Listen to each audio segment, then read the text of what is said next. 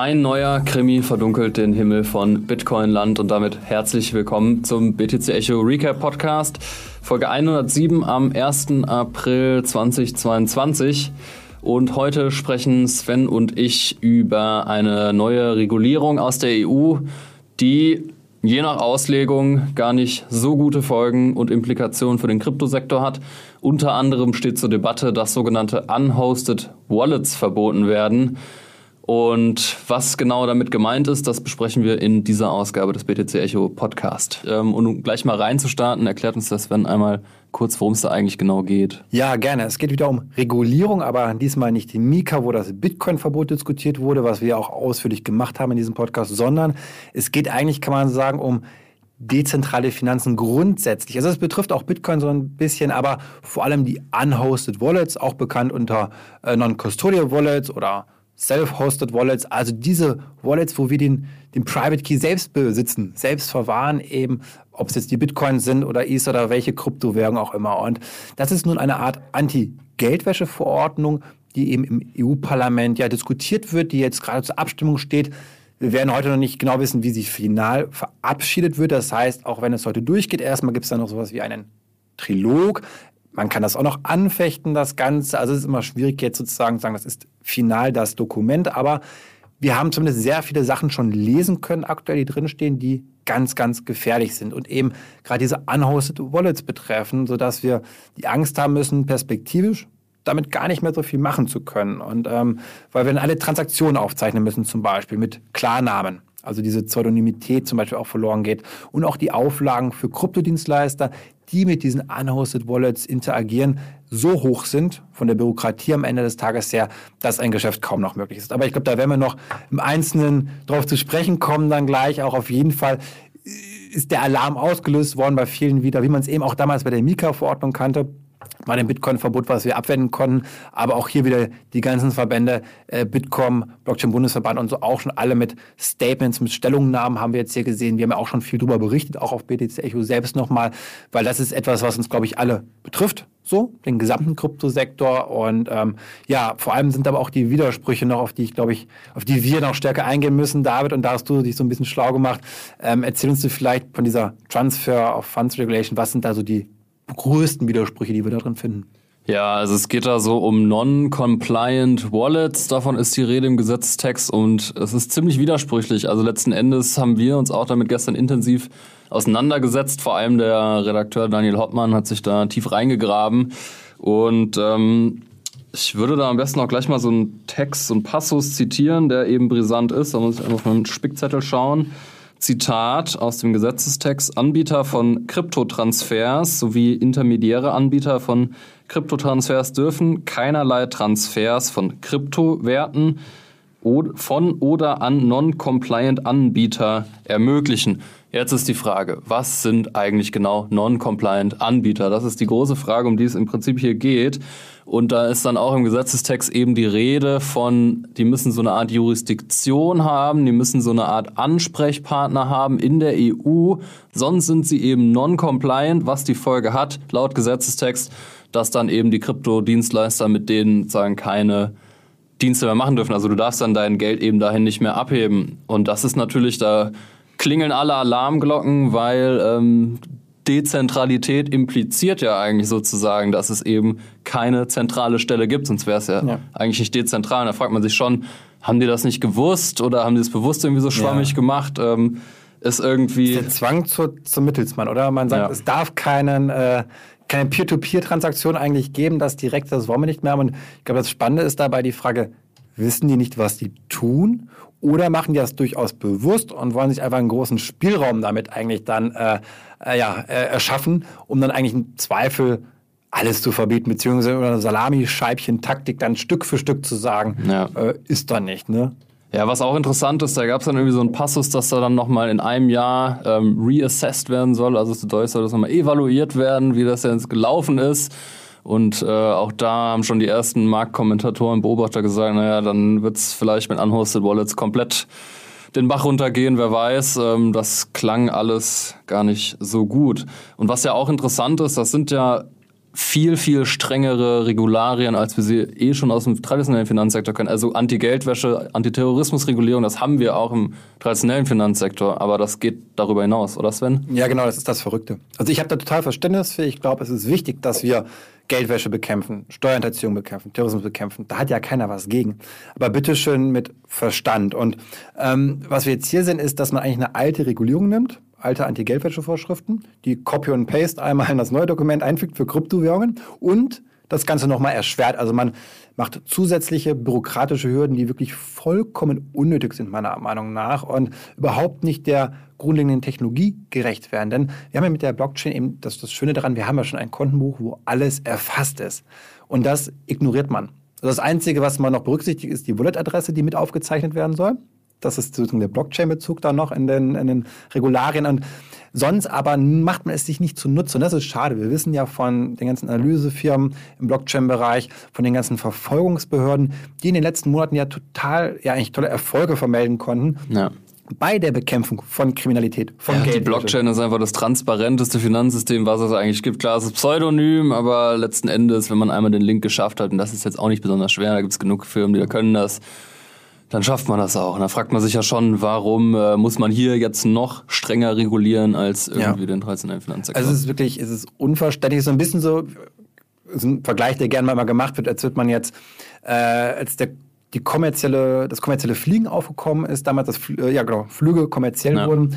Äh, man wusste vielleicht auch nicht, wie das jetzt alles gut reguliert wird. Und deswegen hat man auch nicht die Straßenverkehrsordnung genommen, ja. um den Flugverkehr zu regulieren. Ne? Das ist so ein bisschen das Beispiel, was daran zeigt. Mit Kanonen kann, auf Spatzen. Kanonen auf Spatzen. Und das ist, finde ich, so, so schade, dass man zum Beispiel, auch jetzt hier mal ein Beispiel zu nennen, von der äh, Transfer Funds Regulation, überhaupt keine Privatsphäre zulässt, auch bei niedrigen Transaktionen. Das heißt, auch wenn ich jetzt für drei Euro etwas machen möchte, muss ich da alles aufzeichnen. Also nicht erst ab gewissen Grenzen, sondern alles muss verifiziert werden. Das heißt, noch schlechter oder noch weniger Privatsphäre als bei Bargeld. Weil bei Bargeld kann ich ja eben auch eine Pizza oder einen Kaffee ja. kaufen, ohne meinen Personalausweis ein Geschäft vorzeigen zu müssen. Und genau das wird jetzt hier verlangt. Und das finde ich jetzt einfach eigentlich auch eine Botschaft, aber man kann das schon versteckt als Signal werten, dass man auch Bargeld nicht so gut findet. Weil eigentlich wenn man damit schon mal auch den, das Bargeld, glaube ich, perspektivisch einen Grund geben, zu sagen, alles andere ist ja auch komplett aufzeichnungspflichtig, egal wie, wie die Höhe ist, dass man da auch mehr Argumente hat, um das vielleicht auch perspektivisch so ein bisschen bei Bargeld auch zu machen. Das ist natürlich eine reine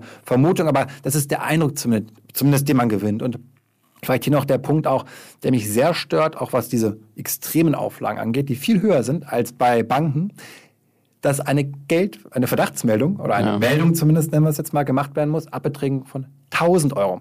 Das heißt, ich habe nicht nur die Aufzeichnung der Personaldaten, sondern eine Meldung an die Finanzaufsicht, die dann wie bei einem Geldwäscheverdacht in einer Bank dem nachgehen muss. Und das ist einfach nur absurd. Man unterstellt damit den Menschen für diese Art Kriminalisierung eigentlich dann auch schon, denn man, man kennt das aus der Bank. Ja, wenn jetzt jemand regelmäßig hohe Beträge einzahlt, die nicht logisch stimmen. Ja, also wenn er 2000 mhm. Euro verdient, zahlt jede Woche 8000 Euro ein, dann ist es sehr wahrscheinlich, dass eine Geldwäschemeldung rausgeht. Oder jemand zahlt einen sehr großen Betrag ein, oft über 10.000 Euro im Plus. Das sind meldepflichtige Transaktionen sozusagen. Verständlich, aber bei Kryptowährungen haben wir jetzt 1000 Euro als Limit gesetzt. Ausnahmslos. Und was heißt das? Am Ende eine Flut an Meldungen für die Behörden, ja. die dir denen nachgehen müssen sozusagen. Und das heißt im Endeffekt weniger Zeit für die tatsächlichen Geldwäschefälle. Also das Schöne wieder, was wir daran sehen können an dieser Überregulierung ist, und das ist so ein bisschen ähnlich wie bei Mika auch gewesen mit dem Bitcoin-Verbot, was diskutiert worden ist, dass genau das Gegenteil passiert von der Intention. Also ich möchte die Geldwäsche verschärfen und ich bewirke damit am Ende genau das Gegenteil. Das ist einfach ja so eine Absurdität. Und bevor ich mich jetzt hier wieder weiter aufrege, David, ähm, was ich dabei spannend finde, ist auch die Frage, auf Bitcoin jetzt auch nochmal bezogen, da spielt ja das Lightning Network, diese Skalierungslösung, eine große Rolle. Das ist ja sehr dezentral. Also das wäre jetzt auch davon betroffen, diese Anwendung, oder? Ja, man muss dazu sagen, das ist, der Gesetzestext ist dermaßen schwammig, dass man jetzt halt nur spekulieren kann. Das erstmal als Disclaimer so ein bisschen vorangestellt. Aber wenn da eben steht, dass man so eine Art Jurisdiktion hat und auch eine zentrale Anlaufstelle, dann ähm, ist da im Prinzip das Lightning-Netzwerk natürlich, wie soll das gehen? Also ich habe meine Lightning-Node, wir haben hier eine stehen, die steht da halt so und da kann man auch nicht, wenn ich jetzt ähm, Satoshis beispielsweise zu Kraken überweise, irgendwie Kraken hat gerade Lightning implementiert, das heißt, ich kann irgendwie Lightning Bitcoins zu Kraken schicken, dann kann ich aber nicht nachweisen, wo die wirklich herkommen, weil das eigentlich das Lightning-Netzwerk ist halbwegs anonym. Und wenn jetzt die Exchanges in die Pflicht genommen werden, das alles genau nachzuprüfen, und da steht ja auch verifizieren, das heißt, sie müssen dann irgendwie wirklich sicherstellen, dass ich derjenige bin, der die da wirklich hingeschickt hat, nicht irgendwer anderes. Das kann man irgendwie leicht machen, indem man sagt, ja, okay, wenn du Geld abhebst, dann musst du hier irgendwie deinen Namen angeben und deine Adresse und dann ist okay. Aber da steht ja explizit verifizieren. Das können die eigentlich kaum machen. Das können die kaum gewährleisten. Das ist schon so ein bisschen die, die Sorge jetzt einfach, dass Exchanges eben nicht mehr zulassen, ähm, auf private Wallets oder eben noch wahrscheinlicher auf Lightning eben nicht mehr abheben zu können. Und ähm, das greift halt auch so ein bisschen einfach den Use Case von Lightning an. Das ist halt einfach ein Peer-to-Peer-System. Das ist im Prinzip eigentlich die günstigste Möglichkeit, Werttransfer ähm, zu machen.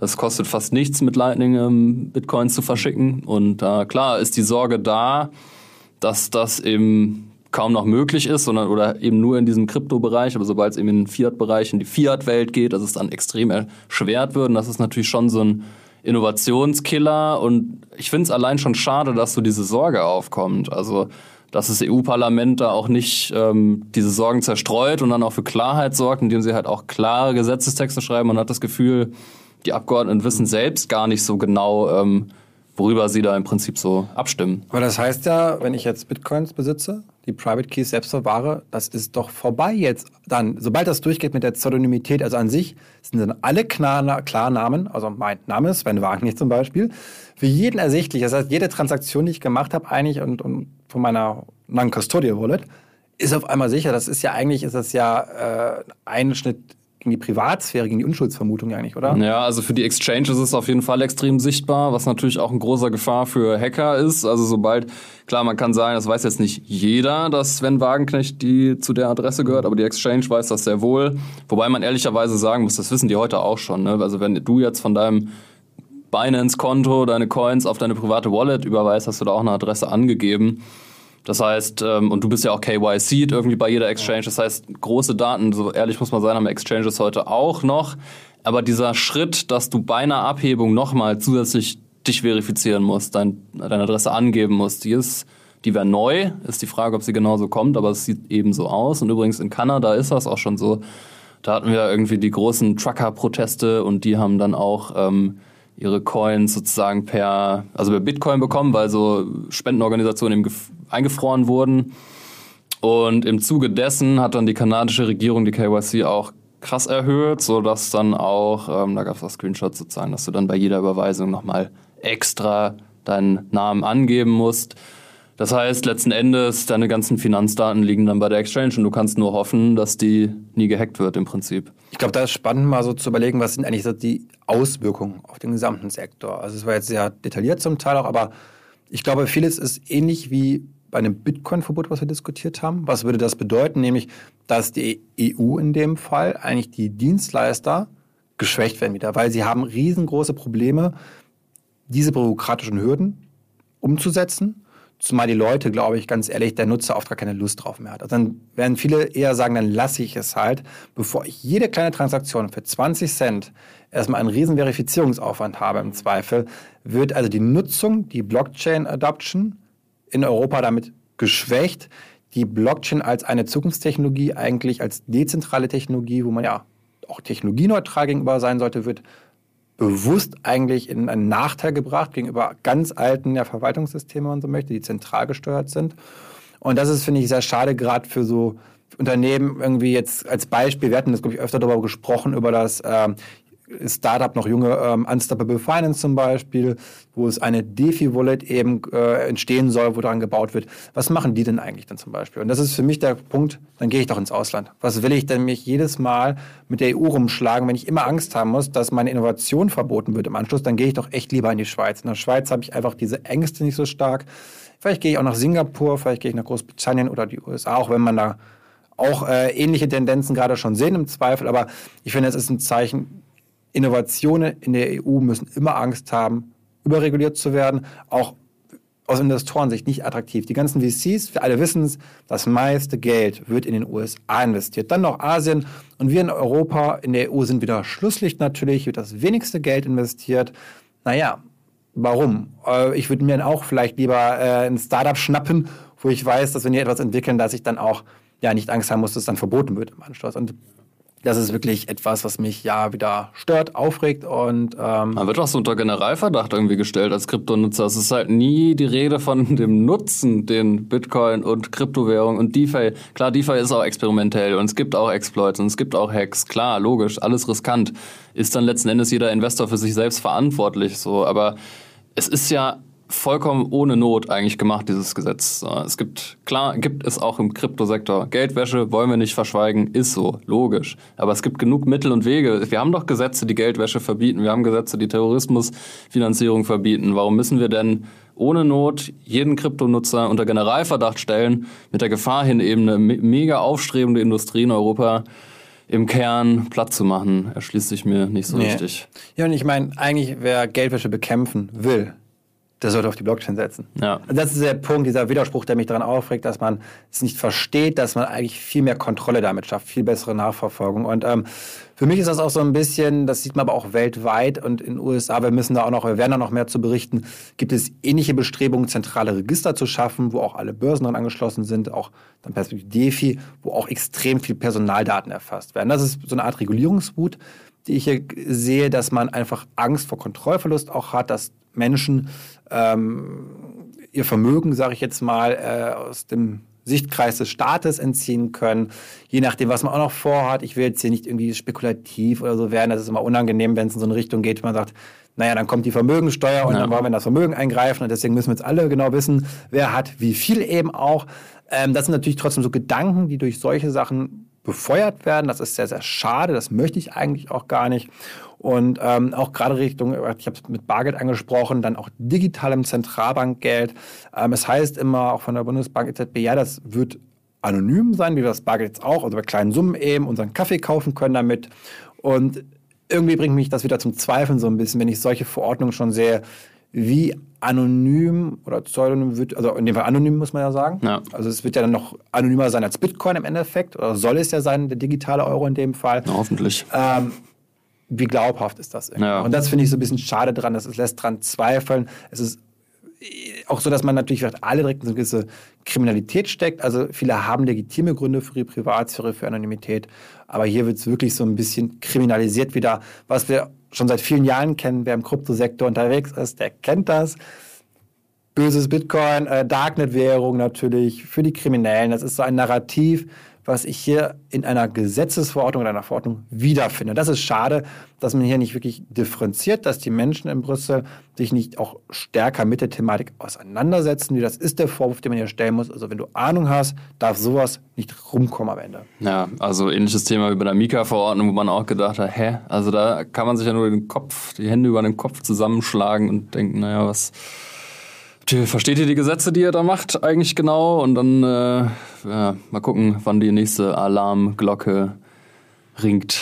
Es ist spannend bei uns, David. Wir haben immer so regulatorische Themen. Ich weiß nicht, das tut mir schon leid manchmal so viel. Ja, ich würde gerne bessere Podcast. News also wir haben ja auch eigentlich ganz viele andere Themen. BTC Echo muss man an der Stelle sagen. Ja. Das ist ja nicht nur Regulierung, wir sind ja kein Politik und Brüssel und EU-Nachrichtensender äh, hier irgendwie, aber es ist einfach gerade, muss man sagen, das Spannendste. Regulierung ist das ja. Nummer eins Thema, ob man es will oder nicht. Und wer sich ernsthaft damit auseinandersetzt, auch mit der Zukunft von Kryptowährungen und den Möglichkeiten, der kommt da einfach gerade nicht drum herum. Und ich glaube, das ist der Grund, warum auch wir heute wieder David hier sitzen, dieses eine Thema halt haben und nicht fünf andere Themen haben, weil ja. es einfach so eine große Bedeutung hat. Und wie gesagt, da werden wir dranbleiben. Wir sind im Austausch mit vielen auch Insidern in Brüssel, mit denen wir sprechen, die da auch immer wieder spannende Sachen durchstechen, wo man dann auch wieder um den Kopf schütteln kann, zum Teil natürlich. Ja. Ähm, ist ja jetzt dann auch Teil unseres äh, Magazins dann ja auch wiederum, dieser Mika-Krimi. Genau. Und, Erscheint ja. aktuell, genau, gerade gestern ist es druckfrisch rausgekommen. Ne? Genau, ja, ja. Damit verabschieden wir uns auch in dieser Woche mit dem BTC Echo Recap Podcast. Und um es einmal abschließend zu sagen, ist es einfach schade, dass hier wieder Krypto-User, Bitcoin-User unter Generalverdacht gestellt werden und Transaktionen über 1000 Euro generell meldepflichtig werden. Es ist unklar, ob DeFi weiterhin möglich ist. Es ist unklar, ob man seine Coins weiterhin auf Exchanges abheben kann. Und ähm, ja, anstatt hier Steine in den Weg zu legen, sollte das EU-Parlament lieber für klare Rahmenbedingungen, aber eben Technologieoffenheit sorgen. Wir werden euch weiterhin mit Infos dazu versorgen. Es ist klar, es ist ähm, noch nicht durch das Gesetz, es geht noch in den Trilog. Ähm, genau, wir haben ja auch vor der Abstimmung aufgenommen. Also Redaktionsschluss für den Podcast ist am Donnerstagnachmittag und ähm, in den nächsten ein, zwei Stunden soll eben die Abstimmung sein. Das heißt, wenn der Podcast gesendet wird, wissen wir dann schon mehr. Und ähm, im Endeffekt sind so Gesetze ja auch immer Auslegungssache. Also ähm, es bleibt weiterhin spannend. Wenn ihr Fragen oder Anregungen habt, schreibt uns unter podcast.btc-echo.de. Und wir haben noch eine kleine Rabattaktion für unser neues Magazinheft. Könnt ihr 25% erhalten, indem ihr den Rabattcode RECAP eingibt. Und damit bis in sieben Tagen.